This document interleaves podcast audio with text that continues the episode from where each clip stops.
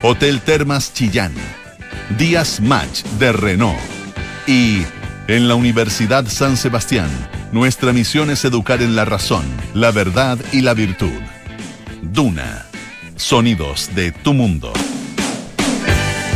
Muy buenas tardes, bienvenidos a Aire Fresco aquí en Radio Duna, una nueva edición en este día jueves 23 de febrero en que tenemos 32 grados de temperatura en este momento, sí, cuando son las 6 de la tarde en eh, nuestro país y aquí en Santiago 32 grados. Calorcito, bueno, calorcito es lo que hemos tenido durante prácticamente todo este mes. Estamos en el 89.7 en Santiago, 104.1 en Valparaíso, 90.1 en Concepción y 99.7 en Puerto Montt. Estamos también en el canal 665 de BTR nos pueden escuchar a través de nuestra aplicación Radio Duna, bájenla, en, eh, tenganla ahí siempre en eh, su smartphone. Ah, para que se conecten a Duna em, cuando, cuando necesiten hacerlo, tengan o no radio cerca, tengan o no eh, alguno de los diales em, en las ciudades donde llegamos en directo, em, porque estamos también en directo, por supuesto, en canales digitales, también en duna.cl donde está toda nuestra programación, las noticias actualizadas permanentemente, y también están nuestros podcasts, lo mismo que en Apple Podcast, Spotify y las principales plataformas de podcast. Hoy es día jueves, así que tendremos panoramas con Francesca Ravizza y también vamos a hablar de una historia que es bien curiosa, es bien especial y, absolutamente única, eso eh, se puede asegurar desde ya. Fíjense que hay una familia chilena em, que son un padre, bueno, padre, madre, digamos, eh, cinco hijos, hombres, eh, y el padre y los cinco hijos corren maratones desde hace ya bastante tiempo. Y comenzaron en algún minuto a correr maratones en otras partes del mundo y a participar en las llamadas majors, que son una especie como de Grand Slam de las maratones. ¿ah? Son las seis maratones más importantes del mundo. Y el domingo 5 de, de marzo en la ciudad de Tokio, en Japón, se va a realizar el Maratón de Tokio, ¿ah? que bueno, se viene realizando ya desde hace bastantes años. Eh, y ellos con esto van a completar la sexta Major, la sexta carrera de las principales, digamos, carreras de, em, de, que se corren en eh, distintas partes del mundo. Y con esto, bueno, se van a convertir en un récord Guinness, siempre que obviamente todos ellos, los seis, padre y los cinco hijos, terminan esta carrera. Así que vamos a conversar acerca de esta, de esta historia tan especial.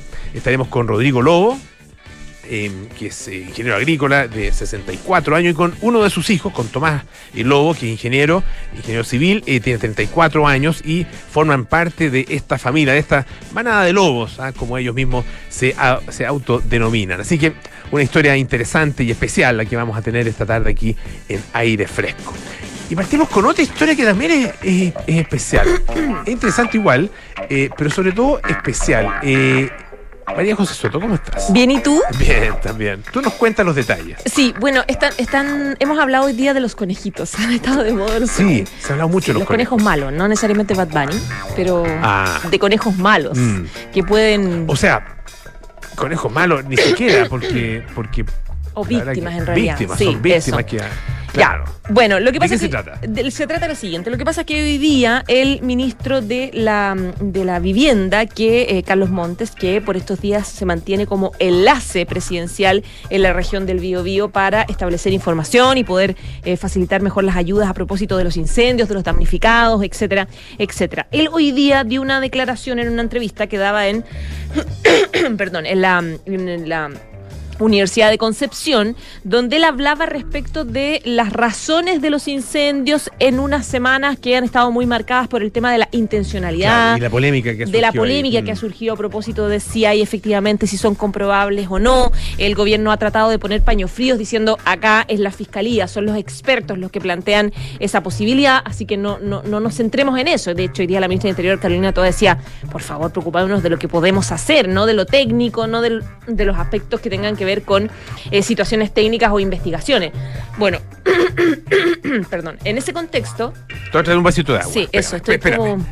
Dale nomás. Eh, sigo, sigo. Bueno, en ese contexto es que una declaración que hace el ministro Montes donde dice que si bien existe intencionalidad, hay casos de intencionalidad que se están investigando, eh, habría otros factores, dice él, que se han ido conociendo. Un tema nuevo para él, decía, como las... eh, y, aquí pone varios ejemplos, la verdad, para ser bien honesta, al, relato que hace él. Él dice, por ejemplo, las eléctricas en el caso de Santa Juana que investigan las policías, las pavesas, que son esta- estas cosas que, que, mm, eh, que, que es- que escapan, digamos, de un lugar a otro. Eh, es un besito de agua, por favor. Estoy como un poco atorada. Eh, est- estas como partículas que van saliendo de un lugar a otro y que van propagando el incendio y luego señala como un factor la posibilidad de conejos. Dice él que no tenía idea, que lo aprendió ahora, que los conejos como parte, mm, cuando parte un incendio, se queman y parten arrancando para todas partes donde hay fuego y llevan fuego a otros sectores y de esa forma se propagan los incendios. Y en la o sea, misma claro, línea... es una de las, de las múltiples formas en las que se propagan los incendios. Porque de alguna manera, como se ha leído esto, es que el ministro dice que los, eh, que, que los incendios se propagan, se propagan por culpa de los conejos. Ah, Claro, y no- es que esa fue la interpretación claro, que se hizo en no el es- fondo. Eso, eso, eh, ahí se está abusando un poquitito de los, de los términos ah, en los que el ministro. Como que en el fondo lo que lo- la crítica que se le ha hecho a esta declaración es está justificando con, con eh, ejemplos hasta ridículos Mm. la no intencionalidad, La intencionalidad, y, no tener la disposición de poder investigar y un poco está y, y ahí va la crítica de fondo que, que- que no se que no se investiga adecuadamente no se llega al final de los casos para efectivamente confirmar la, la, la intencionalidad o muchos casos razones políticas etcétera etcétera a Sí. propósito de la Araucanía se, se linkea con todo. Claro, y se politizó mucho esta Se discusión. politizó, y hay, 100%. hay como dos, dos, dos, o sea, gobierno diciendo, no, aquí hay distintas razones por las cuales los incendios se, se producen y se propagan, y desde la oposición diciendo intencional, intencionalidad, intencionalidad, intencionalidad. Ah, Claro. eh, eh, probablemente, en- eh, o sea, no probablemente, sin duda, la verdad está entre medio. Ah, eh, y hay un porcentaje donde existe efectivamente intencionalidad y de alguna manera ya está relativamente eh, determinado eso. ah, y se habla alrededor de un, por parte del- de, la- de los organismos especializados alrededor de un 40%. Exactamente. Y no, y, hay, hay cifras de personas que están eh, eh, investigadas. Investigadas, claro. Hay eh, varias investigaciones que está haciendo la fiscalía. De hecho, tengo acá anotada 137 investigaciones que está haciendo la, la fiscalía por intencionalidad. Hay más de 50 personas detenidas ya por lo mismo, por sospechas, etcétera. Ahora, respecto al tema de los conejos, eh, por ejemplo, a propósito de la polémica que se armó, salieron varios expertos diciendo si es efectivo que un conejito que se quemara pudiese propagar un incendio corriendo. Eh, por ejemplo, eh, la tercera entrevista a Rodrigo Santander, que es biólogo, en gestión de recursos naturales del Instituto Interamericano de Desarrollo Sostenible de la Autónoma. Y dice que hay estudios que indican eso. Dice, por parte de nuestras investigaciones del comportamiento de animales en incendios, si un conejo se quemara, no avanzaría más allá de 50 metros, por lo que eh, no es para nada significativo el radio de movilidad que tiene un animal en este tipo de incendio forestal, porque primero, claro, el, el animalito se, se moriría. Decía también en eh, Bio Michael de Herf, que es uno de los expertos en gestión de emergencia, también reconocido, decía, "Eh, es poco frecuente, pero no inexistente. Se da como en cualquier otro elemento que sea portador de fuego y puede ser cualquier otro animal, animal que al momento de escapar, entre el contacto con el fuego, genere este grado de propagación. Pero también dice que eh, en este caso los animales, claro, que se van quemando no alcanzan grandes distancias. Eh, no es como las pavesas, que es así, esas partículas que corren, que se Claro. convierten en ceniza, eh, esas sí propagan claramente. O sea, son, es muy, es muy excepcional este, esta, este aspecto, pero efectivamente puede ser uno de los aspectos no comprobables. Bueno, eh, vamos a ver si pillan algún conejo. Ahora me imagino que los conejos no lo hacen de manera intencional, porque ahí estaríamos nuevamente en la- en misma polémica. Exacto. Muchas gracias, José. Ya, pues, un muy bien.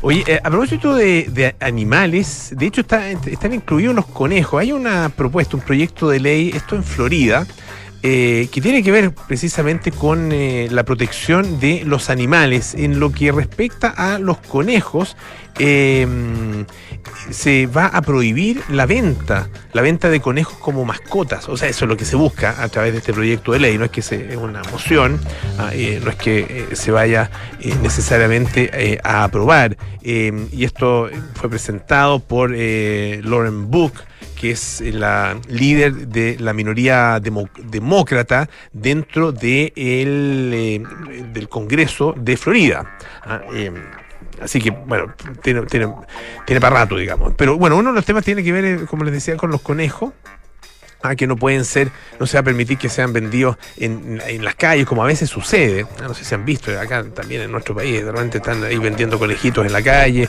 eh, en, eh, en, la feria, en este caso, qué sé yo, en Mercado Las Pulgas se habla, eh, o en ningún lugar al aire libre. Ah, esto durante los meses de marzo y, o sea, o durante los meses de marzo y abril. y las, eso me imagino que tiene que ver con el tema de la Semana Santa, los conejitos conejitos, como conejitos de Pascua, digamos. Supongo que, se refiere a eso. Em, y bueno, pero es uno de los, de los varios aspectos que tiene esto y tiene algunos que son muy importantes y comprensibles. Bueno, en general todos, porque todos tienen que ver con el bienestar animal, eh, pero algunos que son curiosos. Uno, bueno, eh, se propone o se, se prohíbe el testeo Em, la, la, utilización de animales, digamos, como, como, em, como elementos de prueba, ¿ah? como, como objetos de eh, experimentación, ¿ah? eh, por ejemplo, por parte de las compañías cosméticas, de, qué sé yo, una detergente, una serie de, em, de, compañías que hacen investigación justamente a partir de la utilización de animales. Eso todo va a quedar, eh, de acuerdo con, esta, con este proyecto de ley, prohibido. También esto se refiere bueno, a, otros, eh, a, otras cosas que son, son tremendamente, eh, eh, no sé, excesivas con, y, muy crueles con los animales, como son las mutilaciones. Aquí no se habla de todo tipo de mutilaciones. Ustedes saben que, bueno, cortar la cola, por ejemplo, es, sin duda una mutilación. Cortar las orejas, como se hace con algunas razas animales también, para que queden esas orejas así como puntúas. Em, y lo otro que se hace es eh, eh, la mutilación de, eh, uno, de uno de los dedos, digamos, de, de las patas de los de tanto de, perros como de gatos. Y bueno, se va a, prohibir eso, particularmente en el caso de los gatos, porque son estos absolutamente necesarios que tengan todos sus todas sus, eh, sus patas completas ¿ah? eh, para, poder, eh, para poder moverse y para poder reaccionar con las características de agilidad, ¿no es cierto?, que los gatos tienen. Pero una de las cosas, eso todo súper comprensible, una de las cosas que llamó la atención, ¿ah? y está recogido por NPR, la radio pública norteamericana, tiene que ver con el Em, los viajes o, em, el, traslado de los animales, ah, eh, particularmente de los perros. Ah, eh, los perros tienen, bueno, obviamente hay que, cuidarlos en todo momento. En el caso, por ejemplo, de acuerdo con este proyecto de ley, si uno quiere llevarlo en la parte de atrás de una camioneta, tiene que ser dentro de una caja ah, donde el perro pueda eh, estar, pueda pararse, sentar, acostarse y pueda moverse, por lo menos darse una vuelta, digamos. Ah, no puede ser una caja donde quede demasiado eh, apretado. En el caso de em, el interior del auto, tiene que estar también em, eh, protegido, tiene que estar cuidado por una persona, esa es una posibilidad, o la otra posibilidad es que vaya en algún, algún tipo de caja o con algún tipo, algún sistema de sujeción ¿ah? para que el perro no corra peligro. Y una de las cosas que se va a prohibir, esto es lo más llamativo, es que los perros saquen la cabeza o cualquier parte de su cuerpo por la ventana del auto. Algo que aparentemente a los perros les gusta mucho. Ah, eh, y, la verdad que uno lo ve siempre y lo disfrutan y ladran cuando ven otros perros y la verdad que lo pasan, lo pasan fantástico, da la impresión que lo pasan fantástico eh, recibiendo el aire en su cara, abriendo, abriendo el hocico, recibiendo el aire ahí en su lengua, etcétera. Eh, bueno, de acuerdo con este proyecto de ley, esto sería absolutamente, o sea, estaría eh, prohibido de ahora en adelante no pueden sacar ni la cabeza ni ninguna parte de su cuerpo de las ventanas. Tampoco pueden ir en, eh, la, en la, falda del, eh, o sobre las piernas del conductor y tampoco, de acuerdo con este proyecto de ley, podrían ser eh, trasladados en motocicletas. ¿ah? Otra de las cosas sobre las cuales se pone una importante restricción. Em, se vienen los Oscars, el 12 el 12 de marzo es la ceremonia de entrega de los Oscars. Em, y fíjense, bueno, ya no, ya eh, no va a estar Chris Rock como, como anfitrión. Ah, em, sería muy raro que se repitiera el plato después de lo que pasó el año pasado, aunque, bueno, él tiene. No, él, él, tiró una talla desubicada, eh, cruel, eh, de mal gusto. pero el que la verdad que cometió el pecado mayor, por así decirlo, es sin duda Will Smith. ¿Ah? Ustedes lo recordarán que se paró y fue al escenario y ¡pah! le mandó un cachetazo, ¿ah? un tate quieto.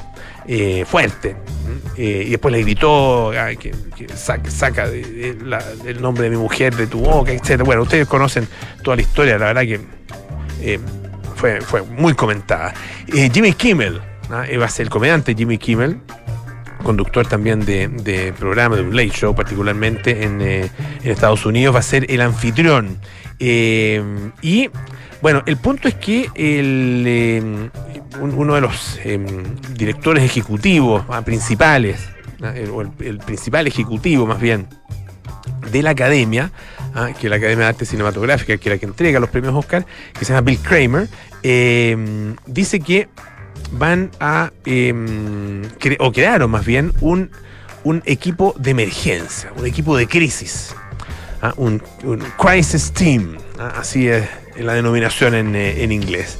Eh, ¿Para qué? Bueno, para adelantarse y ponerse en cualquier situación de cosas inesperadas que pudieran llegar a producirse, ah, eh, que son infinitas. Y han pasado en los premios Oscar, gente que, desde cosas más sencillas, como que gente que no ha ido, gente que ha mandado ciertos discursos llamativos, ah, em, un tipo en el año, no me acuerdo qué año fue, pero ha sido en los, en los 70, principios de los 70, cuando eh, cruzó el escenario un tipo pilucho, no sé si se acordarán de eso, estaba David Niven ah, haciendo una de las presentaciones. Bueno, pueden pasar muchas cosas y de hecho, como les decía, han ocurrido. Eh, dice que ellos, eh, bueno, em, han compuesto, han creado este equipo de emergencia em, y nos hemos puesto, dice, en muchas de las eventuales situaciones que se puedan producir, que son eh, impredecibles, como, como lo mencionábamos. Lo del, año pasado era impredecible, por supuesto, y nunca había ocurrido, ah, de hecho, y generó, por supuesto, eh, evidentemente un, escándalo eh, tremendo. y bueno, tuvo consecuencias para Will Smith. Ah, recuerden ustedes que tuvo que renunciar a la academia, que se le prohibió asistir a todos los eventos de la academia en los próximos 10 años. dice Kramer que em, em, este equipo de emergencia, este equipo de crisis va a eh, reunirse de manera muy rápida para responder a cualquier incidente en tiempo real que se pueda producir. Me imagino que van a estar ahí todos eh, atentos, eh, no sé si en el lugar mismo o a través de la televisión, y todos conectados para tomar decisiones rápidas, porque una de las cosas que que se critica es que la academia fue muy lenta en su reacción y en la, en la eh, adopción de distintos tipos de medidas en contra de Will Smith. Ah, eh, y eso, de hecho, eh, fue, fue reconocido hace muy poquito por Janet Young, que es la presidenta de la academia, que dijo que efectivamente la respuesta de la organización había sido en su minuto inadecuada.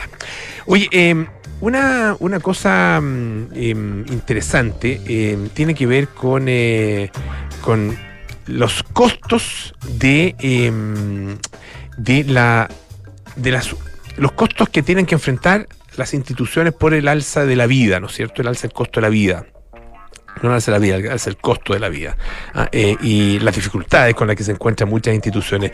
Eh, y fíjense que en Japón se ha llegado a medidas extremas por parte de las universidades estatales de ese país.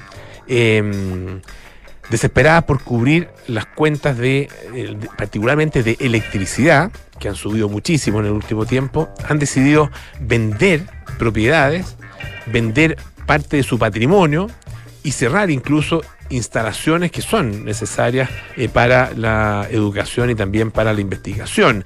Em, dice la ministra de Educación, que se llama Keiko Nagaoka, em, que en el fondo aquí cada universidad, cada institución se rasca con sus propias uñas, no lo dice de esa manera, dice que cada una tiene que eh, eh, elaborar su propio plan de salvación. Em, cada uno se rasca con sus propias uñas, en definitiva. y fíjense que se han dado cosas curiosas. La Universidad de las Artes de Tokio eh, retiró dos pianos verticales de las salas de práctica y los vendió. Simplemente para poder pagar la luz. Eh, le contaron a los, a los estudiantes y dijeron que, bueno, producto de las reducciones presupuestarias, ah, le pedía a quienes necesitaran practicar que reservaran simplemente en otra sala. Ya habían vendido cinco pianos ah, en, eh, en, tiempos anteriores, ¿ah? también para poder solventar determinado tipo de, gastos. Em, dice además que pueden ahorrar no solo, o sea, no solo reciben una plata, sino que además pueden ahorrar eh, porque no tienen que eh, gastar en la afinación de los pianos, algo en lo que también puede haber una cantidad importante de dinero. Eh, pero si uno mira las cifras tampoco son tan grandes, 900 ah, dólares el, ahorro de, del, trabajo de afinación. ¿Cuánto puede efectivamente en una institución grande, cuánto puede eso, significar en términos de ahorro y capacidad de solventar el, resto de los gastos? Bueno, es, discutible. Pero hay, em, todavía tienen 260 pianos de cola, 100 pianos verticales, ¿ah? eh, y fíjense que solo en gasto de, afinación por parte de, eh, o sea, para, para todos esos elementos, eh, pagan 120 mil dólares al año. Em, el problema es que, claro, ¿qué pasó? Eh, todas las facturas de electricidad, todas las, cuentas de electricidad, la cuenta de la luz, eh, se ha, eh, ha subido muchísimo, se dispararon producto de la invasión rusa a Ucrania. Em, se estima que em, en general se va a pagar eh, la, e, esa sola institución, ah, eh, esta Universidad de las Artes de Tokio, va a pagar alrededor de 940 mil dólares en el, solamente en electricidad, un millón de dólares, imagínense, 800 millones de pesos solamente en electricidad, 800 y algo millones de pesos. Así que están tomando em, medidas de esa, de esa clase. En el caso de Universidad de las Artes, bueno, vender piano. En el caso de la Universidad de Nagoya, aunque también es otra, otra de las involucradas, eh, han decidido parar temporalmente, apagar temporalmente un supercomputador que se llama Furo. ¿ah? y que consume, por supuesto, enormes cantidades de electricidad. Todo esto para ahorrar en energía. Vamos a escuchar un poquito de música. T-Rex con Get It On. the hide upon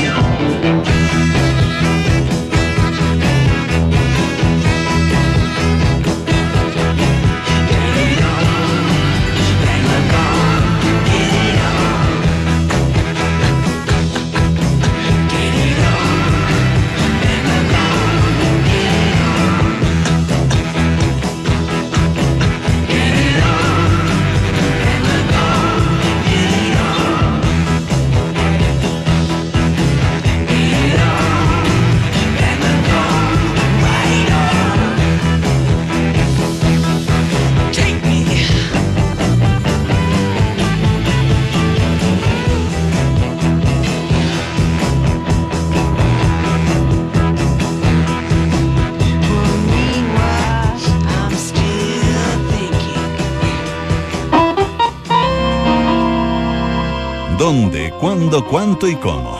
Es hora de panoramas en aire fresco con Francesca Ravizza. Francesca Ravizza nos trae siempre los días jueves los panoramas para el fin de semana y también para el resto de los días. ¿Cómo estás, Fran? Muy ¿Qué bien, tal? ¿y tú, Polo? Bien, también. Qué bueno. Oye, durante el año, la Paula Frederick, que está de vacaciones pero vuelve, Sí, pues vuelve. habló de este premiado documental sobre Ennio Morricone. Ah, claro que Se sí. llama Ennio, el maestro, y eh, van mañana lo van a empezar a exhibir en Santiago. Ah, qué buena noticia. donde desde mañana hasta el 5 de marzo el Centro para las Artes Soco, que queda en Avenida La Dehesa 1500, va a estar exhibiendo esta, este documental, porque finalmente es un, un documental en el que eh, Giuseppe Tornatore, eh, quien ya son muy- era muy amigo con Ennio Morricone y eh, también eh, Ennio Morricone eh, musicalizó Cinema Paradiso Claro.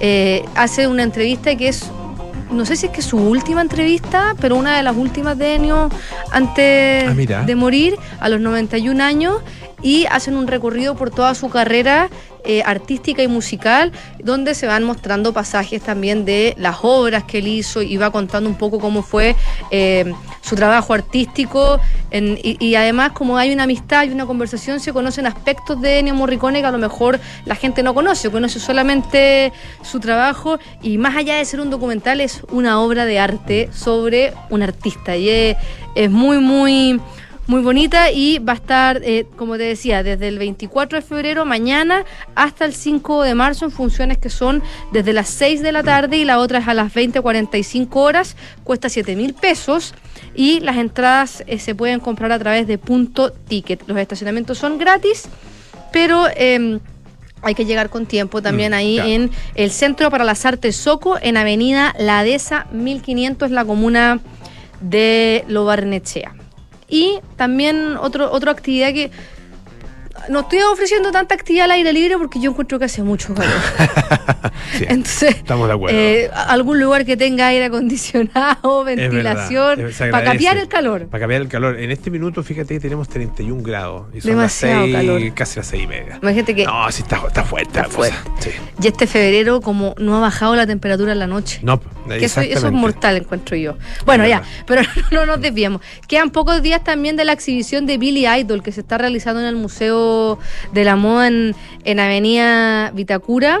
Se, se está, va a estar hasta el domingo 26 de febrero. Eh, Billy Idol, que, bueno, el británico no, no necesita presentación, pero eh, este, esta exhibición que, que se hace sobre en el Museo de la Moda es, se recorre su carrera musical a través de eh, su propuesta Estética. estética. ah, mira, o sea, que van muy muy interesante. ¿Qué se va a ver allá?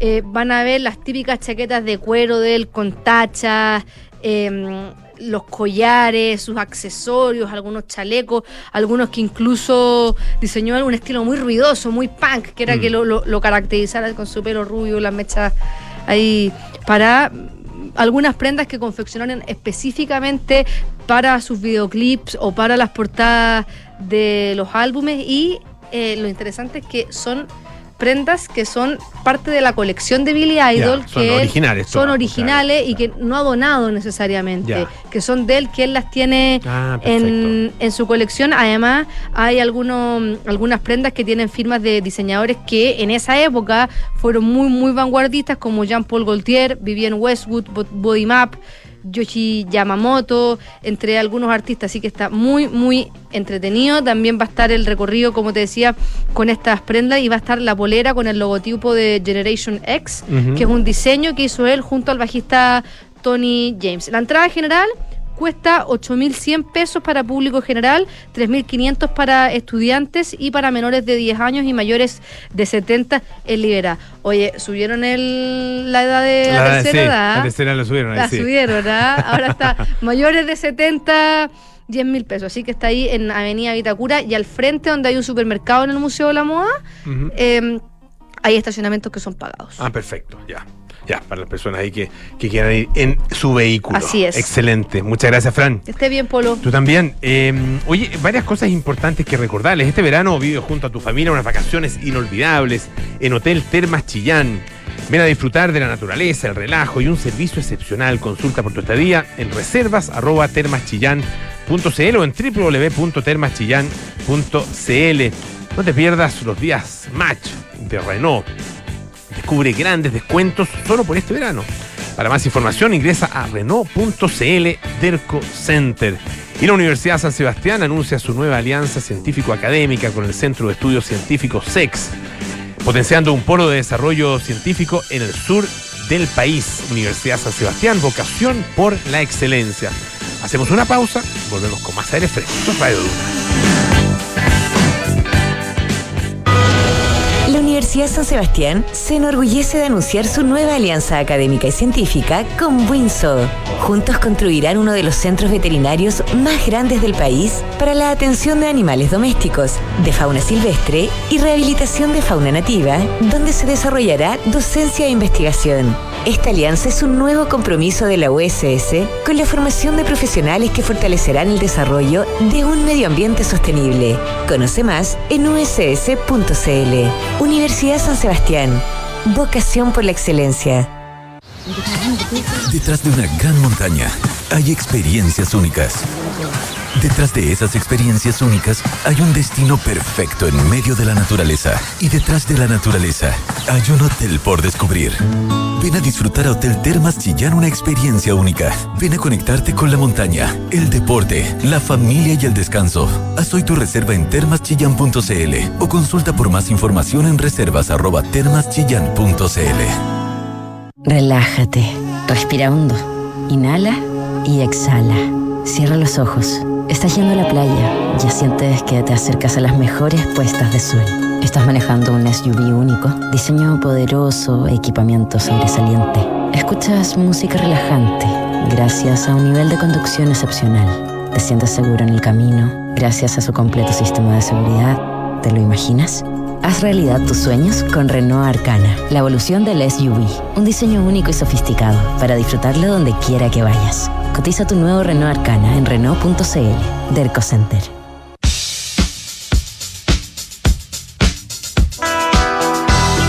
¿Cómo están? Soy Bárbara Espejo y los quiero y las quiero invitar a que nos juntemos desde este lunes para iniciar una nueva temporada de Suena Bien. Más canciones, nuevas secciones y la promesa de acompañarlos durante cada mañana con lo mejor de los sonidos de tu mundo todos los días desde las 10 aquí en Duna 89.7. ¿Quieres invertir en el extranjero con una cuenta personal a tu nombre? Hazlo con Principal en nuestra plataforma internacional de inversiones y elige Pershing. Así protegerás tu patrimonio con portafolios diversificados de las mejores administradoras del mundo. 100% en el extranjero con cuenta a tu nombre en Estados Unidos. Invierte en Pershing. Invierte en Principal.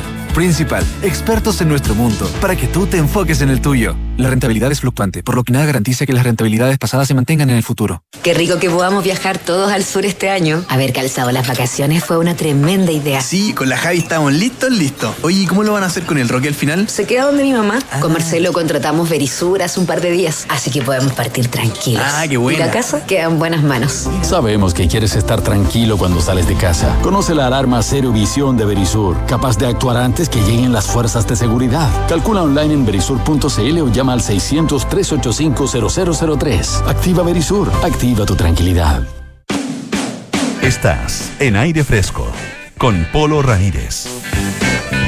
Ya estamos de vuelta aquí en aire fresco. Esto es Radio Duna. Invierte en Principal, la mejor administradora de renta variable según Morningstar. Principal, expertos en nuestro mundo para que tú te enfoques en el tuyo.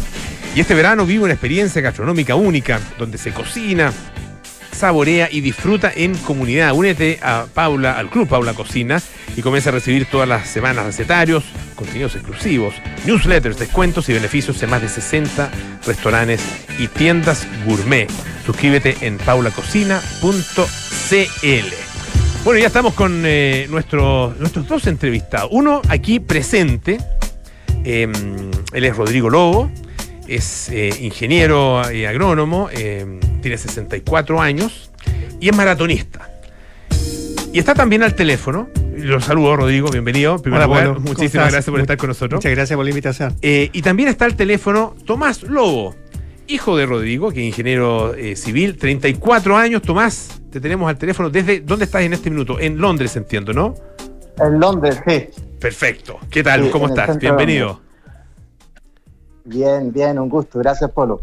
Oye, bueno, te agradecemos además porque ya son las nueve y tanto de la noche, así que ya está fuera, fuera de hora de, de trabajo. ¿Por qué estamos con eh, Rodrigo y con, eh, con Tomás acá en, eh, en el programa? Porque ellos van a convertirse, si es que todo sale bien, y, que tienen, y si tienen además la, la fuerza, la fortaleza para terminar el maratón de Tokio, se van a convertir en un récord Guinness. Porque junto con el resto de, de- de- de los hijos de Rodrigo, son cuatro más, es decir, son cinco hijos hombres, eh, han corrido cinco de las carreras de las maratones más importantes eh, del mundo, que son, tú me corriges, eh, Nueva York, Berlín, Boston, Chicago y Londres, Lo- ¿no? sí, efectivamente. Esas son, y se suma ahora el próximo Tokio. 5 de marzo, es decir, un poquito más de una semana, el maratón de Tokio. Si lo logran, se convierten en un récord Guinness eh, y ob- obviamente un récord eh, oficial. Una historia bien, bien singular, bien increíble, ah, que ustedes han eh, protagonizado, Rodrigo, Tomás. Eh, cuéntanos un poco cómo, cómo nace ah, esta verdadera locura de correr todas estas maratones y, bueno, convertirse en, este, en esta familia récord. Bueno, nace porque yo tuve un interés desde, desde joven. eh, bueno, fui siempre deportista y llegó un minuto en que en la empresa en la cual yo trabajaba, la Höchst, una empresa alemana, eh, organizaron una maratón y bueno, corrí esa maratón el año 88 y, y de ahí en adelante seguí corriendo eh, hasta que el año 91 se formó el, el Santiago Runners, que Ujú. es mi club de maratonistas, el club de más antiguo, más grande del país. Eh, y ahí eh, el año eh, estuve, comencé a correr, corrí algunas maratones, hasta que en una oportunidad mi señora, la Paula, me dijo, bueno, tú todos los fines de semana vas a correr con tus amigos, con, con, eh, con el Santiago Ranes y, y tienes a la familia acá, a, los, a tus hijos. Mm. Te leyeron la cartilla, Cinco hijos, me te leyeron la cartilla, para decirlo bien- Absolutamente, sí, bien francamente. abso- absolutamente. y me llegó tanto, tan fuerte que la verdad es que me salí del Santiago Ranes por un año prácticamente para estar los fines de semana con mis hijos. Y bueno, y empezamos a hacer actividades en conjunto. Eh, por supuesto que al principio yo partí haciendo todo lo que ellos querían hacer. ¿Qué quieren hacer este fin de semana? Ya vamos a la- al cerro de los perros, el otro, el otro fin de semana salíamos en bicicleta y así fuimos haciendo diversas actividades hasta que finalmente llegamos, llegamos a, lo- a- a los meses, digamos, a, a- correr, Ya. a, a trotar. Los convenciste. Eh, los convencí Los un convenciste. poco y, y- y- y lo otro que fue simpático fue que, que, que, eh, participaron en una oportunidad, les- los inscribí en un, en un 5K Ujú. de los. Y bueno, todo este tema del número, la polera, el chip, la Ah, zapatilla. le gustó, le gustó el, Eso le- el- sí, pues es que el ambiente es interesante, El ambiente le todos estos elementos le son, gustó son atractivos. ¿Tú te- eh, ¿Qué edad tenías tú ahí, eh, Tomás, cuando, cuando empieza toda esta aventura? Sí, yo creo que mi primer trote con mi papá debe haber sido como a los 12 años y yo siempre fui Chico, medio chico. Flojo cuando era sí, chico, entonces chico. me costaba. me costaba, pero con el tiempo fui agarrándole más el gusto y ya una vez que a mi papá se le ocurre la idea de, de ir a correr nuestra primera maratón, a mí me dio un mes y medio de aviso, que es muy poco en términos maratonistas. Nada, nada. sí. Nos dijo, oye, ¿sabéis que vamos? Y sobre todo si es que es tu primera maratón, imagínate, yo tuve suerte de estar con buen estado físico en ese minuto porque estaba haciendo un viaje por Asia, había hecho harto trekking.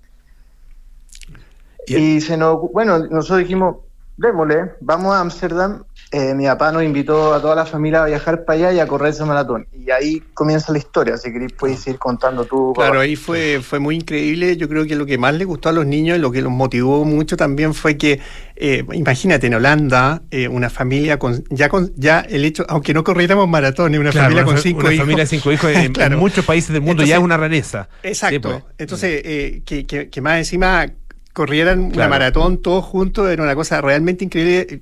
Contactamos a una periodista que se, le ocurrió- se te ocurrió a ti, me acuerdo, Tomás.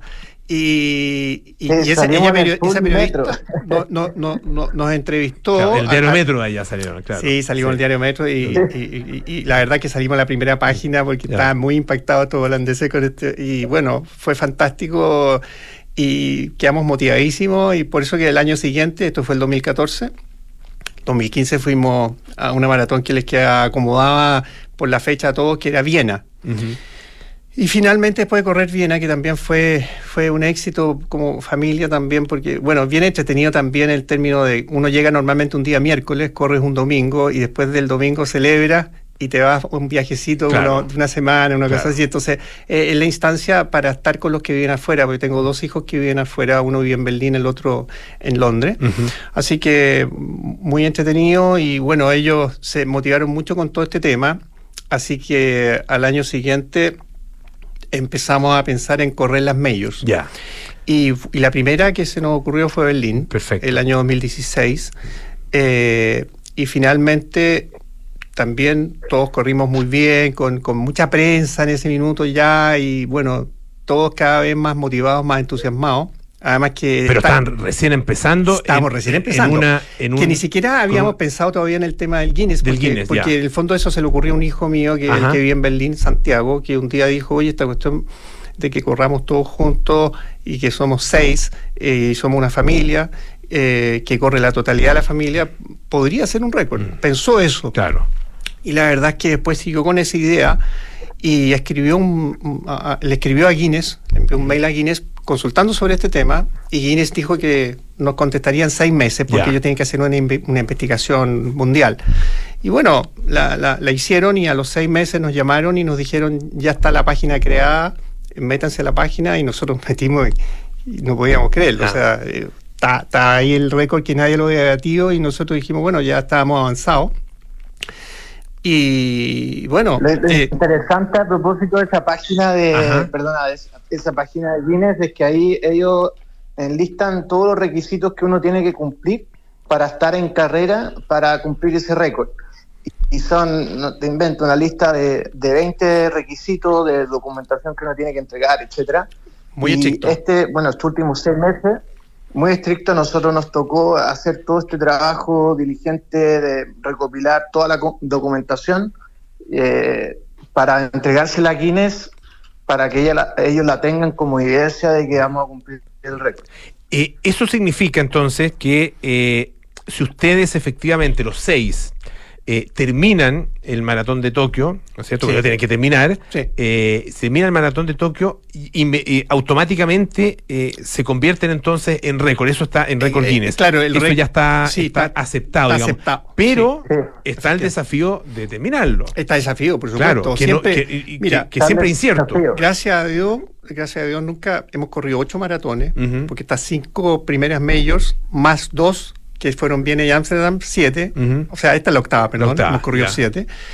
Y, y la verdad es que es que en, en- en ninguna hemos tenido un problema, o sea, eh, no, no hemos tenido problemas de, de- de- de que hay- no, alguien no haya podido que llegar. ya, ya, todos han llegado todos han siempre en llegado todas las siempre carreras. todas las carreras.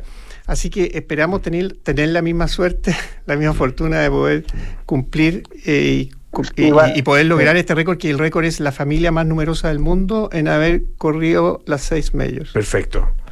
¿Sí, Tomás? Sí, y ay, quería agregar que efectivamente tenemos, eh, bueno, ya tenemos todo conversado con, con Guinness. Hay una empresa que nos va a ayudar con el sponsorship para que Guinness mande un adjudicador, que es esta persona, que va eh, a terreno, ya una persona japonesa que va a estar ahí eh, verificando que cada uno de nosotros terminó la maratón y cuando el texto de nosotros llega a la meta, eh, va a entregarnos el, certificado. Entonces tenemos todo esto ya precoordinado con, con Guinness. Obviamente si alguno falla, no pasa nada y tendríamos que intentar la siguiente. Estamos conversando, les recuerdo, con Rodrigo Lobo, a quien está aquí presente en el estudio, eh, y también con Tomás Lobo, padre e hijo, eh, miembros de eh, la, la familia Lobo, eh, o la manada de lobos, el Wolfpack, ¿no es cierto? sí. Eh, que así, así se, se autodenominan, esta manada de lobos que está intentando convertirse en récord Guinness como la familia más numerosa del mundo en haber corrido las seis principales maratones eh, del planeta. Eh, esto, eh, ¿qué significa, eh, Rodrigo, Tomás, en términos de, em, de preparación, en términos de... porque cualquier persona que haya corrido una, una, una carrera, ¿no es cierto? Incluso desde, no sé, 5, 10 kilómetros y de ahí en adelante, y más aún, un maratón sabe que Sí. no es una cosa simple y fácil, Exacto. sino que requiere mucho esfuerzo y mucha dedicación. Sí, mira, la preparación es fuerte, realmente son cuatro meses aproximadamente que uno tiene que estar entrenando. Afortunadamente, el caso mío, eh, yo como estoy en Santiago Ranes, tengo de entrenador a Omar Aguilar, Mm. que, que, que- Oye, Omar Aguilar, perdón, a propósito, Perdió la, que- perdió, sí, que- sí. Omar Aguilar eh, tenía el récord que El récord- 2.12.19. Claro, el récord del chileno el chileno, con el sí. mejor tiempo en En maratón. maratón, sí. el, el- hace Ese- 35 cinco años, ¿no? sí, el año 88. 88 en Sí. Rotterdam. Sí, en Rotterdam, efectivamente. Y acaba de ser eh, batido el batido récord, este sí, por Carlos Díaz con 2.10.26. No, impresionante. Y también lo batió eh, Hugo Catrileo Ajá. con eh, 2.12.17. Mira. Eh, dos segundos menos. Ojo, que mi papá se sabe de memoria los tiempos de todo el mundo. y, y particular, oye, y me, y me imagino, Eh, eso te iba, te, iba a decir, se saben los tiempos de ustedes, cosa que debe ser igual una cierta presión, ¿o no? ¿Cómo, cómo, lo, cómo, los, cómo lo viven ustedes eh, al, al tener un, un papá así de, de fanático del tema Mira, eh, y, hay- de, y de comprometido con el tema? hay- sí. Yo diría que siempre hay presión porque al final, eh, o sea, obviamente nadie quiere convertirse en la oveja negra que, que no logró terminar.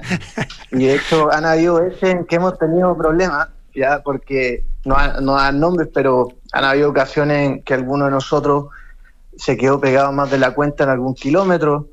Me acuerdo que uno de nosotros se quedó pegado, de hecho, sí, 50 minutos en el kilómetro 19 y todo el resto que ya habíamos terminado, pensamos que esa persona eh, no iba a terminar. Entonces, ese, ese tipo, Pero- ese tipo de presiones se generan sí, y sí. pero al mismo tiempo, eh, bueno, una cosa es terminar o no terminar y la otra cosa importante es quién gana, porque también ahí se genera cierta competencia entre los hermanos. Entonces Ah, tratamos de mira. hacer apuestas entre nosotros, como, como las carreras de caballo. así. Ya, ya. Y, y co- competencia sana, me imagino. Sí, de todas maneras. Sí. Sí, digo, competencia sana, pero bordándolo eh, un poco. Claro. Oye, cierta competencia. Tú sí. me habías preguntado por el entrenamiento. Bueno, Sí. yo te, te puedo contar un poco mi entrenamiento. Yo eh, prácticamente ha- hago algo todos los días, de lunes a domingo. Los lunes, eh, eh, eh, los lunes eh, y los miércoles eh, hago y hacemos, eh, perdón, los lunes y los viernes hago preparación física. Perfecto, temprano a que- las seis y media de la mañana. importante, con un personal trainer, qué sé yo, Claro. ahí que me saca la mugre. No, los eh, lunes eh, y y eso viernes. es súper Ah, sobre todo sí. ya después de los 50 uno tiene que prepararse físicamente. Sí.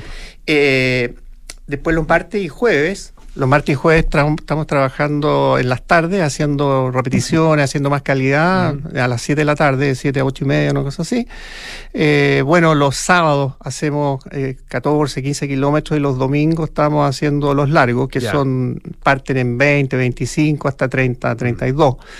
Eh, y los días miércoles yo me hago un, me hago un masaje para poder soportar, Pa' poder para que los soportar, músculos queden Para recuperados. soportar esa carga, porque es Sí, una carga bien así importante. que es un programa toda la semana que hay que cumplir y bueno, ah, ya lo tengo listo ya porque ya, ya corrimos el último largo, ya estamos En- prácticamente. En el caso tuyo, Tomás, eh, es, un- es similar el entrenamiento, ¿no? Nosotros nos reímos porque mi papá tiene como un equipo de la NASA prácticamente... eh, Dedicado, eh, claro. Bueno, tiene, tiene, tiene sus menos, años eh, nombre. Hay que, hay que, hay que, hay que cuidarlo. Pero está, en- está en plena forma, si eso es lo que da rabia. En plena forma. Que, Sí. eh, plena forma, plena forma. De hecho, le gana le gana a alguno de nosotros. Sí, Eh, pues. En la maratón anterior creo que le ganó a dos de nosotros y hay veces que le ha ganado a tres de nosotros. Ya. Entonces es bastante muy competitivo. sí. Y en el, en el caso, en el caso, sí, en el caso mío, yo, yo soy un poco más relajado para entrenar, pero mi, mi regla de oro es hacer cinco trotes largos antes de la maratón. Ya. ¿ya? Y esos trotes largos significa hacer un mínimo de 20 kilómetros, entre 20 y 30 kilómetros cinco veces, antes de la maratón, idealmente con una semana de espacio y con algunos 10 kilómetros entre medio. Entonces, esta semana me mandé mi último largo, que fue de 30 kilómetros, y ya me siento entrenado y mentalmente preparado para correr el, el- el domingo la próxima semana. Eh, ¿qué- co- ¿Cómo es? A ver, el, el- el, el trote y, particularmente las carreras son súper personales y son individuales.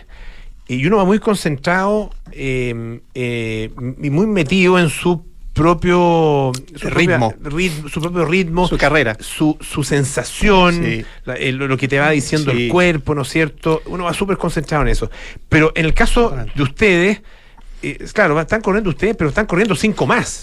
Ah, y en el caso tuyo están corriendo tus cinco hijos. ¿Cómo, sí, claro. cómo, cómo Bueno, haces eso un sí, poco para, para no claro. distraer tu cabeza de lo fundamental que es que, que tú que- a correr bien? Sí, hay que respetar. Hay que, nosotros siempre hemos tenido el predicamento de respetar muchísimo el ritmo de cada uno, porque todos dicen, oye, sería, sería salvaje que corrieran todos juntos esta Claro. maratón y qué sé yo, pero es algo muy difícil. Es Es algo muy difícil, sí. porque resulta que prácticamente entre el que gana y el que ll- llega último hay casi una hora de diferencia. Entonces, eh, la verdad es que eh, es prácticamente imposible y, y sería muy riesgoso también eh, para el que corre más lento tener que correr más rápido, el otro corre más lento. no es muy difícil, muy claro, difícil. claro. Entonces, Puedes combinar los ritmos de personas nosotros que siempre tienen en la, en la cada par- uno a su ritmo, sí, en la pues. partida nosotros estamos juntos siempre. Ya. Estamos abrazados, estamos juntos, nos damos eh, ánimo y, y estamos en un momento muy importante ahí.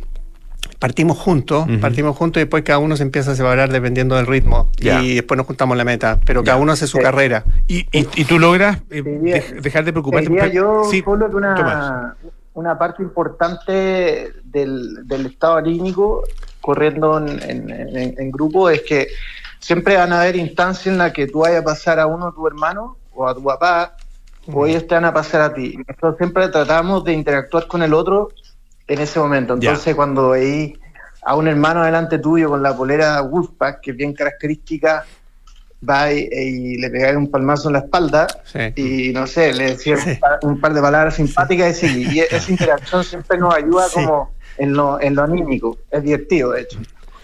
Oye, eh, estamos conversando, les recuerdo, con Rodrigo Lobo y también con Tomás Lobo a propósito de, eh, la, del maratón de Tokio que se va a realizar el día domingo 5 de marzo y donde ellos van a buscar convertirse en la familia más numerosa en haber corrido los seis eh, majors. Eh, ¿Hay, ¿Ustedes saben de alguien que esté intentando algo parecido eh, o esta es una locura muy, muy propia de ustedes?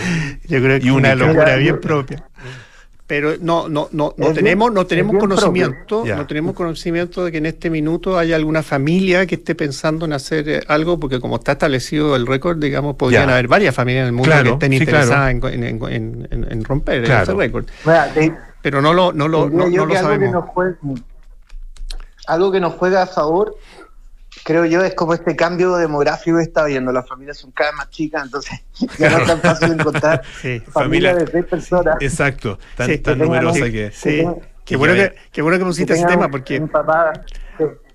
a- aprovechar de decir de que nosotros a la larga nos encanta el tema de la familia y nos encanta poder de alguna manera homenajear a la familia. Y creemos que esta es una manera de hacerlo. Eh, correr todos juntos, eh, viajar después. eh, yo creo sinceramente que la felicidad o parte importante de la felicidad del hombre está, está en la familia. Uno recibe mucho de la familia, recibe mucho amor y también tiene la oportunidad de darlo. Entonces, en ese sentido, digamos, nosotros eh, siempre estamos, estamos como eh, haciendo este, esta actividad familiar y, y nos encanta. Rodrigo Lobo, Tomás Lobo, muchísimas gracias por estar esta tarde acá en eh, aire fresco. Mu- mucho éxito también, ¿ah? Que tengan un muy buen viaje y sobre todo una muy, una muy buena carrera. Puedo aprovechar de mandar una- un, un saludo a, a nuestro auspiciador que es Abbott y que gracias a ellos nosotros hemos podido correr las maratones, puesto que ellos nos han dado las inscripciones, nos, han- nos han ayudado muchísimo, son excelentes personas, así que un, un- un gran saludo para ellos. Y también un cariñoso saludo al Santiago Runners, mi querido club, y a, mi, a nuestro entrenador que es Omar Aguilar. Perfecto, muchísimas gracias, Rodrigo. Tomás, un abrazo. último, ¿ah? Un saludo a Paulina Sonbeck, mi, mi mamá, que La siempre mamá, nos acompaña. que es muy importante. Muchas gracias, que esté muy bien. Ya nos vamos, viene cartas notables con Robert Espejo, luego nada personal con Josefina Ríos y Enrique Llave. Nosotros nos juntamos mañana para un nuevo aire fresco. De día viernes. Que estén bien, chao.